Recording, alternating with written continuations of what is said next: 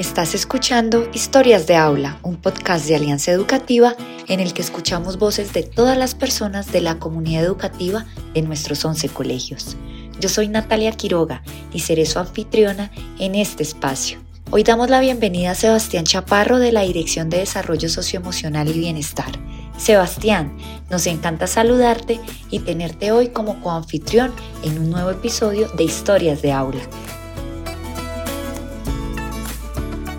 ¿Alguna vez han tenido una discusión con otra persona de la comunidad educativa? Durante esa discusión se han sentido agredidos o agredidas. Es común que entre las personas existan conflictos. Sin embargo, en Alianza Educativa creemos que todos los conflictos se pueden manejar y por eso tenemos cero tolerancia a que estos conflictos se conviertan en excusa para agredir. Así es, Sebas. Por eso, hoy tenemos como invitada a una profe que estará contando una situación en la que la agredieron.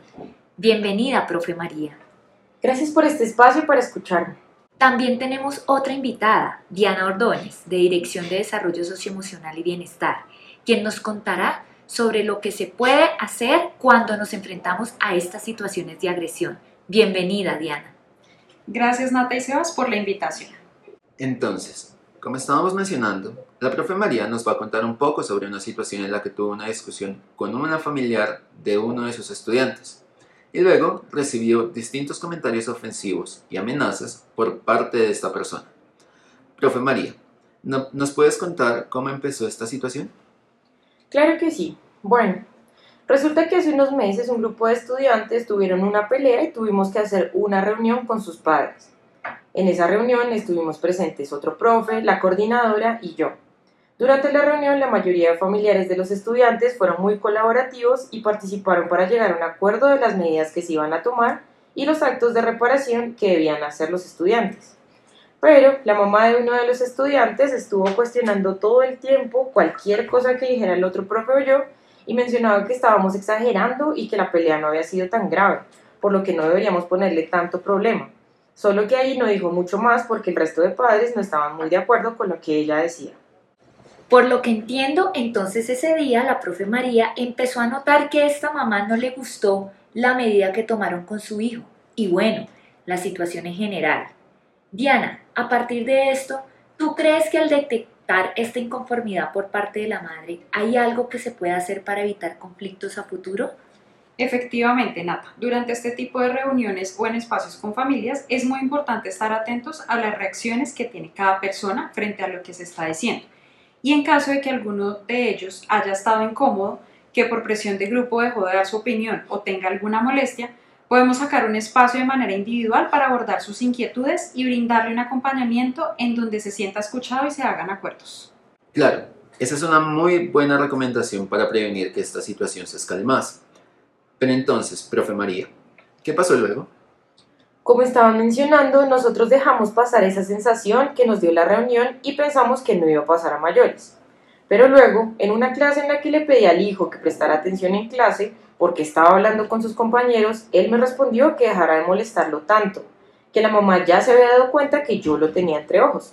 Su comentario me sorprendió y le dije que prefería hablar con él y con su mamá para aclarar cualquier situación. Ese día acompañé al estudiante hasta que la mamá vino por él para poder aclarar la situación. Cuando la mamá llegó dijo, ay no, usted otra vez, no me sorprende. Y en ese momento me dio mucha rabia y le dije que por eso mismo quería hablar con ella, para aclarar cualquier situación pero la señora me dijo de forma agresiva, ¿qué tengo yo que hablar con usted? Buena para nada, probablemente el otro año ya la echan y así se la deja de montar a mi hijo. Siento mucho que te haya hablado así. Entonces, ¿tú qué hiciste? Uy, la verdad me quedé fría. Lo único que le dije fue que me perdonara y que yo no quería ningún conflicto. La mamá solo torció la boca y se fueron. Qué mal que hayas tenido que pasar por esa situación, profe María. Diana, en esos casos en los que ya hay ese tipo de agresión verbal, ¿qué deberíamos hacer? En esos casos lo primero que recomendamos es no reaccionar con otra agresión. Puede suceder que la situación nos dé mucha rabia y lo primero que pensemos sea gritarle algo o insultar de vuelta. Sin embargo, cuando identificamos que alguien nos está agrediendo verbalmente, lo mejor que podemos hacer es tomarnos unos segundos para respirar y pensar muy bien lo que vamos a decir. Luego, debemos establecer límites de forma asertiva, primero señalando el comportamiento agresivo y segundo mencionando que eso es algo que no vamos a tolerar. En el caso de lo que le sucedió a la profe María, que se quedó congelada y pidió perdón, es mejor evitar darle la razón a la persona solo por salir de la situación o pedir perdón porque con esto estamos validando esa agresión.